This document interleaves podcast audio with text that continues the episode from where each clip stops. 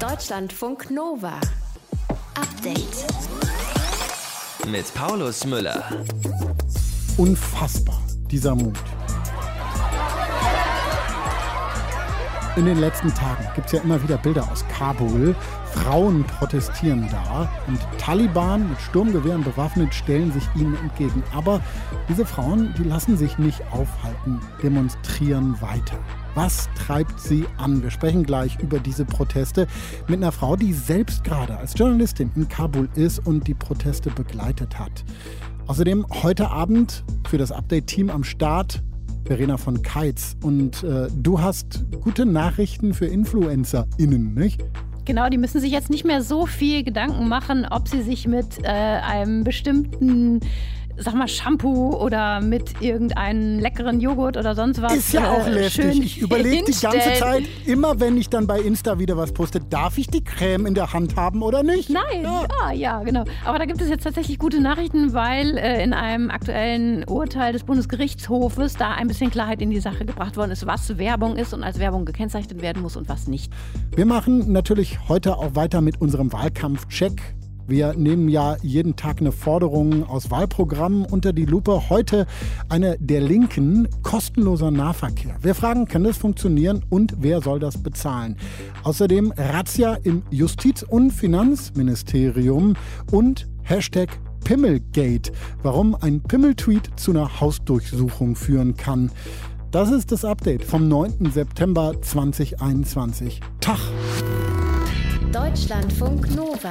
Ich spreche jetzt mit Stefanie Glinski. Die ist Journalistin und ich erreiche sie in Kabul. Da ist sie trotz der Machtübernahme durch die islamistischen Taliban.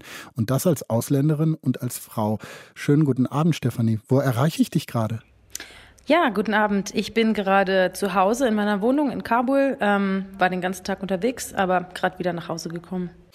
Mitte der 90er bis 2001 waren die Taliban ja schon mal an der Macht. Frauen hatten da keinen Zugang zu Bildung, durften nicht arbeiten, lebten in ständiger Unterdrückung. Und umso erstaunlicher ist es, dass in den letzten Tagen vor allen Dingen Frauen protestieren in Kabul, sich zum Beispiel auch bewaffneten Taliban entgegenstellen, laut werden. Du hast ja einige dieser Proteste begleitet. Was sind es für Proteste? Ja, die Leute, die auf die Straße gehen, sind hauptsächlich junge Frauen, also ganz viele Studentinnen, die protestieren, weil sie eigentlich auch noch nie unter der Taliban gelebt haben. Das bedeutet, sie sind jung, ungefähr 20 Jahre alt, sind eventuell vielleicht nach der Taliban geboren oder können sich vielleicht ein ganz klein wenig daran erinnern, waren aber damals noch kleine Kinder. Das bedeutet Frauen, die wirklich in den letzten 20 Jahren aufgewachsen sind, Frauen, die Freiheiten hatten, die ihre Rechte hatten, die zur Schule, zur Universität gehen konnten, die sich in Kabul frei bewegen konnten. Das gleiche gilt natürlich auch für andere Städte, Masari Sharif und auch Herat, wo es ebenfalls Frauenproteste gab. Es sind natürlich nicht nur junge Menschen, aber hauptsächlich schon. Und das das sind die Frauen, die sagen, wir werden auf gar keinen Fall, unter gar keinen Umständen unter der Taliban leben. Das bedeutet, sie würden dafür jedes Risiko in Kauf nehmen. Die Frauen wollen das nicht und natürlich riskieren sie ihr Leben damit. Natürlich ist es ziemlich gefährlich, auf die Straßen zu gehen, sich der Taliban zu stellen, der Taliban die Meinung zu sagen. Und es kam natürlich auch schon zu Gewaltausschreitungen. Aber auf der anderen Seite haben diese Frauen ganz, ganz klar gesagt, nein, so nicht und so werden wir nicht leben. Woher nehmen die Frauen denn den Mut? Weil wir wissen alle, wie die Taliban geherrscht haben bis 2001. Da war viel Gewalt mit im Spiel. Da gab es öffentliche Hinrichtungen und, und, und. Woher nehmen die Frauen den Mut? Ja, das frage ich mich auch oft. Ähm, die Frauen sind wirklich extrem, extrem mutig. Also was ich in den letzten Tagen gesehen habe, sind wirklich Frauen, die die Taliban ganz offen konfrontiert haben, die mit den Taliban gesprochen haben, den Taliban ins Gesicht geschrien haben. Woher sie den Mut nehmen? Ich glaube, was mir auch ganz viele afghanische Freundinnen erzählen, ist, dass einfach die Unterstützung der anderen da ist. Man hat diese gewisse Solidarität, man ist zusammen in dieser Lage und man ist auch zusammen in einer Situation, die sehr schwierig ist, die ähm, vor allen Dingen für Frauen in Afghanistan natürlich noch nie einfach war, aber jetzt wahrscheinlich auch noch viel, viel, viel schwieriger wird. Und ich glaube, das ist so ein, eine Mischung aus dieser Solidarität, die die die Frauen untereinander haben und dann gleichzeitig aber auch die Angst, die Angst vor der Taliban und was das bedeuten könnte in der Zukunft. Und das ist viel, viel schlimmer, als sich dann nicht den Mut zu nehmen oder zu sagen, ich gehe nicht auf die Straße. Die Frauen wollen wirklich was erreichen und wollen wirklich versuchen, eine Veränderung hier im Land zu sehen. Was ja jetzt spannend wird, ist die Frage, wie die Taliban darauf reagieren. Sie haben ja am Anfang angekündigt, einen moderateren Kurs zu fahren. Also Frauen sollen auch an Bildung teilhaben können und so weiter und so fort. Jetzt sind sie aber schon wieder ein bisschen zurückgerudert. Also äh, gestern hat ein Taliban-Sprecher verkündet, dass Frauen keinen Sport mehr treiben sollen und, und, und. Was glaubst du, wie reagieren die Taliban auf diese ja offenbar veränderte Gesellschaft, die sie da vorfinden, auf diese Frauen, die auf einmal Bildung haben, die ja ganz anders drauf sind als vielleicht die Frauen äh, in der letzten Herrschaft? Ich glaube, die Taliban wissen wirklich nicht wirklich, wie sie darauf reagieren sollen. Wir haben jetzt diese neue Regierung. Ähm, das sind hauptsächlich Mitglieder des Haqqani-Netzwerks und der Quetta Shura, also der Taliban, die in Pakistan, in Quetta aktiv war über die letzten 20 Jahre. Ich glaube, die Taliban hat tatsächlich nicht mit diesen Frauen gerechnet und mit der Stärke dieser Frauen und vor allen Dingen mit der Widerstandskraft, die die Frauen in den Tag bringen. Ja, es ist natürlich jetzt wirklich schon so, dass die Taliban alles, was sie gesagt haben, was sie Frauen machen lassen wollen, langsam geht das alles wieder zurück. Ich habe auch äh, mit Frauen gesprochen, die bis jetzt noch nicht zur Universität zurückgekehrt sind, weil sie in Studiengängen sind, die eventuell nicht für Frauen sind. Ich glaube, die Taliban wird schon eventuell wieder sehr ähnlich agieren wie damals, vor 25 Jahren. Auf der anderen Seite treffen sie diese Frauen, die eben komplett anders sind. Und ich glaube, da wird es noch ziemlich viele Aufprellungen geben und leider eventuell auch Gewalt von Seiten der Taliban, was wir ja auch schon gesehen haben, weil sie eben vielleicht genau nicht wissen, wie sie mit so einer Situation, mit solchen Frauen, die ähm, unabhängig sind, die ihre Meinung haben, umgehen sollen. Schauen wir doch mal auf deine Arbeit. Du bist eine Frau, du bist Journalistin. Wie arbeitest du in Kabul unter den Taliban? Eigentlich bis jetzt war es in Ordnung. Ich hatte diese Genehmigung der Taliban, dass ich hier arbeiten darf, dass ich mich eigentlich hier frei bewegen darf. Muss aber auch sagen, dass sich das in den letzten Tagen relativ eingeschränkt hat. Gestern war ich an einem Frauenprotest, wo ich berichten wollte, Fotos machen wollte, mit einigen der Frauen sprechen wollte. Das ging auch, aber nur für ein paar Minuten, bis die Taliban dann kam, auf mich zugerannt ist, mir meine Kamera wegnehmen wollte und mich praktisch weggejagt hat und mir nicht erlaubt hat, meiner Arbeit nachzugehen. Und das Ganze ist kein Einzelfall. Das haben natürlich auch viele andere Journalisten so erlebt. Gleichzeitig gibt es natürlich auch andere Berichte, zum Beispiel Panjshir, eine Provinz, die ich gerne besuchen wollte, wo ich auch momentan noch nicht die Erlaubnis bekommen habe, hinzugehen. Es scheint tatsächlich immer weniger ja, Möglichkeiten zu geben und vielleicht viel mehr geschlossene Türen, definitiv im Bereich der Medien von Seiten der Taliban und vielleicht auch eine gewisse Zensur der Medien, die jetzt in den nächsten Tagen, Wochen vielleicht viel mehr an die Oberfläche kommt. Die Journalistin Stefanie Glinski arbeitet noch in Kabul und hat uns von den Frauenprotesten dort und ihrer Arbeit erzählt. Hier in Deutschlandfunk Nova. Vielen lieben Dank. Dankeschön. Tschüss. Deutschlandfunk Nova. Update. Was eine Meldung. Razzia im Bundesfinanzministerium und dem Bundesjustizministerium. Darauf müssen wir schauen im Update hier in Deutschlandfunk Nova. Die Staatsanwaltschaft Osnabrück hat entschieden, dass in den Ministerien durchsucht werden soll wegen Strafvereitlung im Amt. Im Fokus steht die FIU, die Financial Intelligence Unit. Sie soll Meldungen von Banken über den Verdacht von Geldwäsche nicht oder nicht rechtzeitig an Polizei und Justiz weitergeleitet haben. Die Abteilung ist beim Zoll angesiedelt. Theo Gers und aus unserem Hauptstadtstudio weiß mehr. Theo, geht es da um einen konkreten Fall oder warum war die Staatsanwaltschaft Osnabrück in Berlin aktiv? Nee, nee, da geht es schon um einen konkreten Fall, äh, wo die FIU möglicherweise, genau wissen wir es noch nicht, ihren Pflichten nicht nachgekommen ist. Die FIU, die ist ja die Behörde, wo jede Bank oder Notare oder Juweliere, wenn da plötzlich jemand teuren Schmuck für mit Bargeld bezahlen möchte, einen Anfangsverdacht auf Geldwäsche melden muss. Und dann muss die FIU diesen Verdacht prüfen, ob das werthaltig ist und im Falle, dass es werthaltig ist, dann an Strafermittler weitergeben. Jetzt steht die FIU schon seit längerem im Verdacht und um so einen konkreten Fall geht es jetzt, da mal nicht das getan zu haben, wozu sie verpflichtet ist. Also im Juni 2018 hat eine Bank eine verdächtige Überweisung in Richtung Afrika von über einer Million Euro gemeldet. Es könne sein, dass da Waffen- und Drogenhandel oder Terrorismusfinanzierung dahinter stünde. Und Und äh, da sagt jetzt die Staatsanwaltschaft Osnabrück, die ermittelt und die Durchsuchung jetzt auch heute wieder veranlasst hat, diese Meldung hat die FIO nicht ordnungsgemäß weitergeleitet an Strafverfolgungsbehörden, sodass dann eben keine Möglichkeit mehr bestand, die Überweisung noch zu stoppen. Juristisch gesprochen spricht man dann eben vom Verdacht auf Strafvereitlung im Amt. Warum werden denn Ministerien in Berlin durchsucht, wenn es um eine Abteilung beim Zoll geht, die, ich glaube, in Köln angesiedelt ist? Wo ist da der Zusammenhang? Naja, die Verdächtigen, wenn es sie denn geben sollte, säßen in der Tat in Köln. Dort ist die FIU angesiedelt. Aber die FIU gehört zum Zoll und damit fällt sie unter die Rechts- und Fachaufsicht des Finanzministeriums. Und da steht nun mal Olaf Scholz im Moment an der Spitze. Heißt, das Ministerium regiert zwar nicht in die Einzelfälle rein, aber die Kriterien, nach denen die FIU zum Beispiel checkt, ob so eine Meldung einer Bank jetzt werthaltig ist, ob man dem nachgehen muss oder nicht, diese Kriterien, die kommen natürlich aus dem Ministerium. Und nach diesen Kriterien hat jetzt auch bei der Durchsuchung die Staatsanwaltschaft Osnabrück gefragt und gesucht, was wiederum Scholz als wahlkämpfenden Finanzminister empört, denn er sagt, und nicht ganz zu Unrecht, solche Infos könnte man auch anders erfragen, dazu braucht es keine Hausdurchsuchung.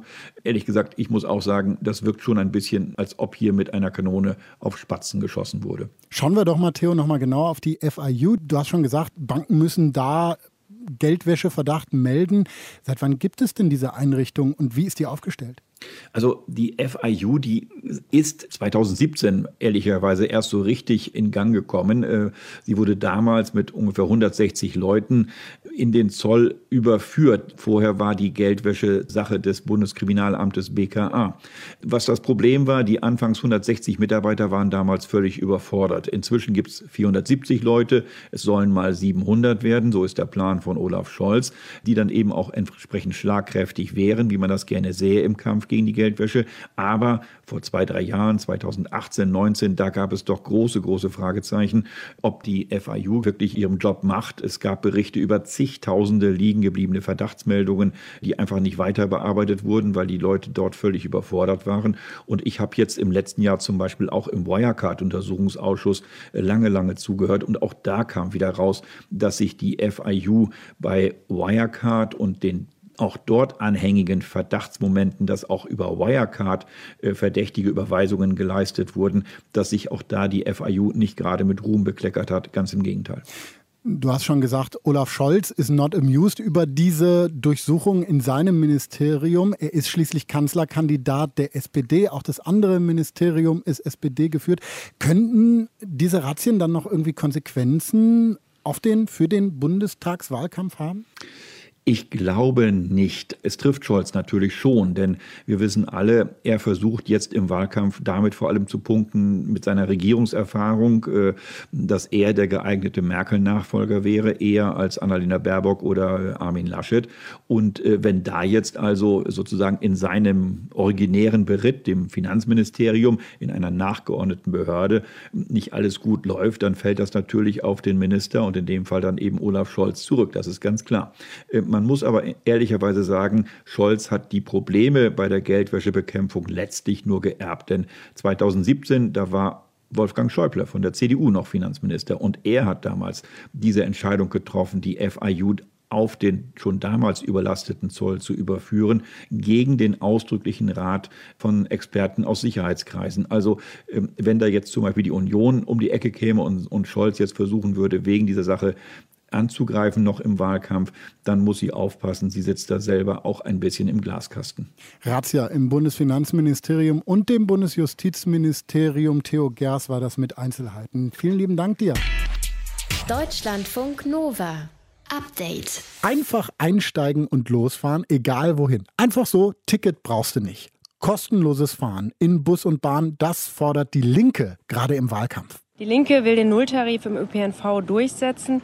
Das wäre ein Beitrag dazu, dass alle Menschen mobil sein können, unabhängig von ihrem Einkommen. Und das wäre ein wichtiger Beitrag zum Klimaschutz und um die Dauerstaus in den Städten zu reduzieren und mehr Platz zu schaffen, weil man weniger Platz braucht für stehende Autos und äh, für Parkplätze. Kostenloser Nahverkehr. Ab 2025, das fordert die linken Spitzenkandidatin Janine Wissler. Aber wie realistisch ist das? Sind dann Bus und Bahn nicht total überfüllt? Wer soll das alles bezahlen? Und welche Vorbilder gibt es im Ausland? Wir machen diese Woche ja Faktenchecks, sezieren Wahlkampfforderungen der Parteien. Heute macht das Kollege Per Vorder-Wühlbecke für uns. Hallo Per. Hallo Paulus. Kostenloser Nahverkehr klingt erstmal gut. Du hattest die Aufgabe nochmal zu schauen, ist diese Forderung der Linken überhaupt machbar? Wie bist du dabei vorgegangen? Ja, also ich habe erstmal ein paar wissenschaftliche Fachaufsätze gelesen, denn das ist ja wirklich ein Thema, wo sich die Wissenschaft äh, auch mit befasst hat. Und dann habe ich natürlich mit diesen einzelnen Wissenschaftlern, mit relativ vielen auch gesprochen, unabhängige Wissenschaftler, muss man dazu immer sagen. Und die waren teilweise natürlich etwas länger, die Gespräche, aber zum Auftakt habe ich sie alle dasselbe gefragt, nämlich ganz schlicht und einfach, was halten sie denn von dieser Idee? Ich halte davon nichts. Generell sehen wir das eher kritisch. Davon halte ich nicht viel, äh, denn wir brauchen einen attraktiven ÖPNV und das kostet natürlich etwas. Aus meiner Sicht ist das eine relativ schlechte Idee. Ja, der Vorschlag ist zwar sehr populär, aber er ist letztendlich Quatsch. Wie kommen denn die ExpertInnen zu dieser Einschätzung? Die sind sich da tatsächlich einig. Also ich habe jetzt nicht die fünf rausgesucht, äh, die das alle blöd finden, sondern ich hatte keinen Experten, der das gut findet. Und man kann das relativ schnell zusammenfassen. Auf der einen Seite sagen sie, es ist zu teuer. Dazu muss man eigentlich den ÖPNV dann noch ausbauen, weil man ja mit mehr Menschen rechnet. Da wird es also noch teurer. Gleichzeitig würde aber die Qualität sinken, weil ja die Anbieter, also die Verkehrsbetriebe, überhaupt gar keine Motivation haben, mehr irgendwie pünktlich oder sauber oder, oder schnell zu sein, weil das Geld fließt ja sowieso. Und auf jeden Fall sind sich alle einig, dass der Preis nicht das entscheidende Kriterium ist. Also es ist eine Stellschraube, aber die falsche. Nun wählen ja nicht nur die Expertinnen und Experten dann bei der Bundestagswahl. ja. Und ich würde mal denken, wenn ich mich jetzt in eine Fußgängerzone stelle und frage, hey, kostenloser ÖPNV, was würdet ihr sagen? Dann sagt die Bevölkerung wahrscheinlich, doch, finden wir gut, oder? Genau, das ist es so. Aber äh, wenn ich jetzt sagen würde, Paulus, du kannst zum Bäcker gehen und die Brötchen kosten nichts, würdest du auch gut finden. ja? Ich habe verschiedene Umfragen ausgewertet. Da geht das von 80 Prozent der Menschen, die sagen, ja, das finden wir gut. Und wenn man dann fragt, würden sie dann auch mehr fahren, da geht das teilweise bis 200, 300 Prozent. Würde sagen, ja, selbstverständlich. Ne? Das sind aber tatsächlich so Umfragegeschichten, die mit der Realität nicht unbedingt was zu tun haben. Und das kann man dann auch belegen. Und wie kann man das dann belegen? Das hat der Bundesverband Verbraucherzentrale hat das gemacht und das Ergebnis, äh, das hören wir jetzt von Marion Jungblut. Verbraucherinnen und Verbraucher bemängeln hauptsächlich, dass das System mit den Bussen und Bahnen unzuverlässig ist, unpünktlich und auch oftmals viel zu voll. Das heißt, die Kostenfrage ist nicht die erste Priorität, sondern das Angebot und die Qualität müssen stimmen. Also Umfragen haben wir gesagt und es gab tatsächlich ja auch sowas wie Feldversuche und in manchen Städten läuft das immer noch. Also äh, in Deutschland, äh, in einer Kleinstadt in Brandenburg, in Templin ist das in den 90er Jahren gemacht worden, auch in Belgien, äh, in Hasselt oder auch in Tallinn in Estland und das ist ausgewertet worden unter anderem vom Marc Andor vom RKI Leibniz Institut für Wirtschaftsforschung. Die Ergebnisse in einzelnen Städten zeigen, dass die ÖPNV-Nutzung stark steigt. Das Problem ist, dass allerdings eher Fußgänger, Fußverkehr und äh, Fahrradverkehr reduziert wird und die Autonutzung äh, relativ wenig sich reduziert. Also da muss man wirklich ganz klar sagen, es geht ganz konkret um die Autofahrer. Die Autofahrer müssen den Wagen stehen lassen und müssen umsteigen. Nur so gibt es weniger Verkehr, nur so gibt es weniger Schadstoffe. Alles andere, also der reine äh, volle oder überfüllte ÖPNV, bringt überhaupt gar nichts, wenn die Menschen nicht aus dem Auto aussteigen. Jetzt haben wir gemerkt, irgendwie kommt die Idee der Linken nicht gut an bei Expertinnen und Experten. Aber was haben die denn für Alternativvorschläge? Also was wäre besser als kostenloser ÖPNV? now Also da gibt es tatsächlich ganz konkrete Vorschläge in der Schublade, aber ganz grundlegend gilt, dass nur den ÖPNV attraktiver zu machen, das funktioniert nicht. Man muss auch das Autofahren unattraktiver machen. Und hören wir uns mal an, was Katrin Gikan vom Umweltbundesamt dazu sagt. Auf jeden Fall ein Plädoyer auch von Seiten der Wissenschaft für sogenannte Push- und Pull-Maßnahmen, also auch das private Auto die Warenkosten anlassen und schlechter stellen, damit die Menschen auch gewillt sind, das äh, für alle günstigere und für hoffentlich auch den einzelnen attraktiver attraktivere äh, ÖPNV-Angebot zu nutzen. Und da gibt es eben auch schon ganz klare Forderungen von Seiten der Wissenschaft, die sagen, es muss eigentlich eine City-Maut her. Also man muss auch dafür bezahlen, was man fährt. Und man könnte das noch erweitern mit teureren, viel teureren Parkmöglichkeiten. Und dieses Geld, was man dann sozusagen auf der einen Seite dem Autofahrer, dem Pkw-Fahrer abnimmt, das Geld muss dann in den ÖPNV fließen. Und dann wäre es auch ganz problemlos möglich, sozial Schwächeren ein kostenloses Ticket anzubieten, aber eben nicht das gesamte System kostenlos machen.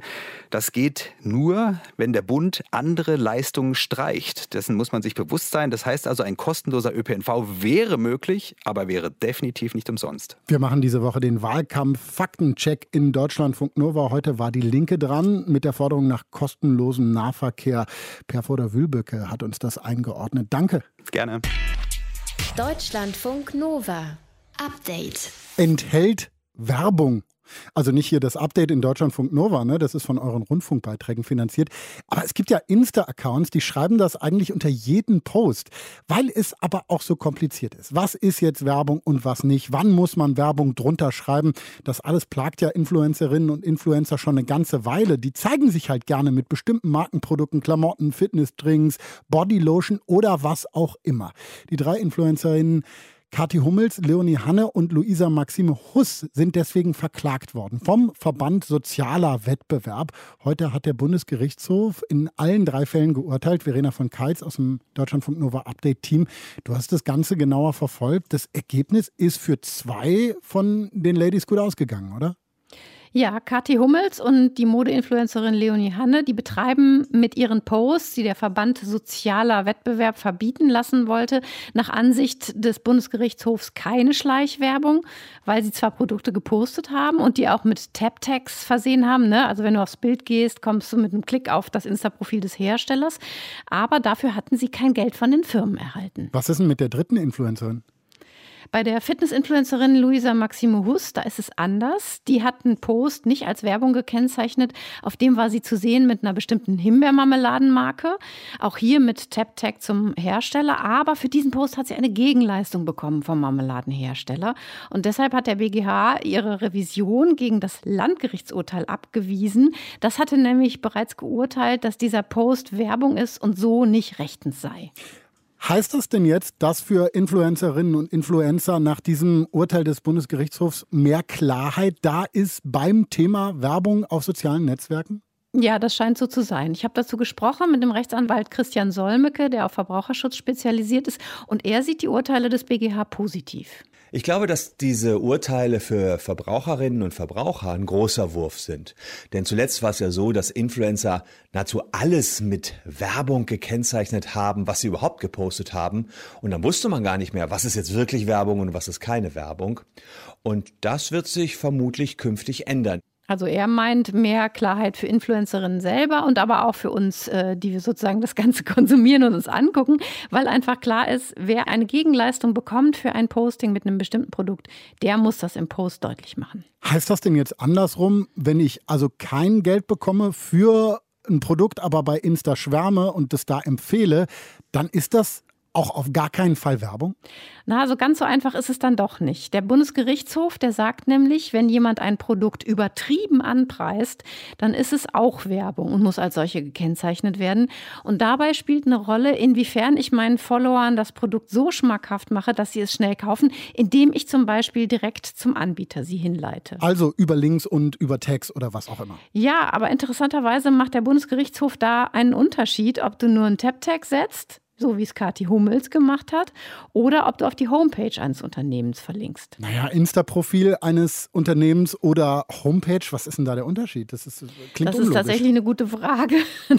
Der BGH impliziert ja damit, also, ne, wenn du auf eine Homepage einer Firma verlinkst und das ist dann quasi schon Werbung, dann ist das ja wichtiger fürs Marketing und vielleicht um die Produkte online zu verkaufen oder so, als das Instagram-Profil.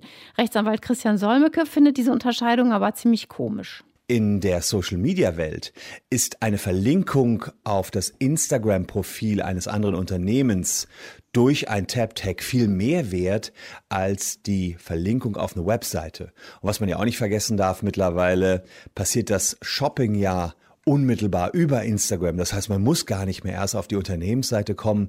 Und insofern finde ich, dass der Bundesgerichtshof hier bei dieser Wertung falsch liegt. Möglicherweise ist es aber auch wirklich so ein Generationending. Wahrscheinlich, weil diejenigen, die in Gerichten urteilen und Gesetze machen, das Netz und Social Media einfach anders nutzen als die vornehmlich jungen und sehr jungen Follower von Influencerinnen und Influencer. Wann ist ein Post bei Insta Werbung und wann nicht? Der Bundesgerichtshof hat in drei Fällen geurteilt.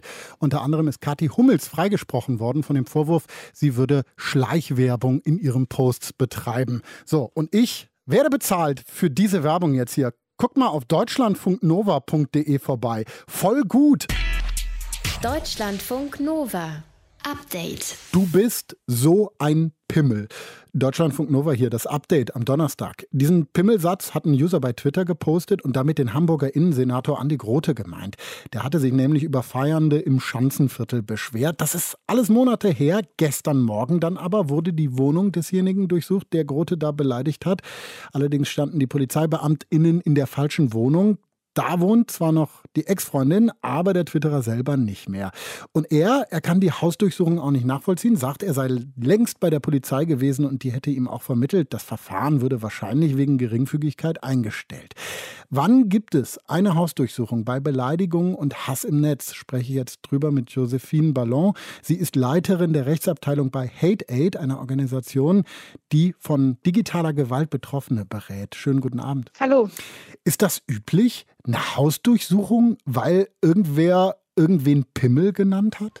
Nein, üblich ist das nicht. Äh, wir unterstützen als Beratungsstelle für Betroffene von digitaler Gewalt unter anderem auch mit Prozesskostenfinanzierung. Ähm, und da sehen wir in mehreren hundert Fällen, dass Strafanzeigen sehr selten zu Hausdurchsuchungen führen, selbst dann, wenn durchaus auch gravierendere Straftaten im Raum stehen und wir es zum Beispiel mit äh, massivem Frauenhass oder Rechtsextremismus zu tun haben.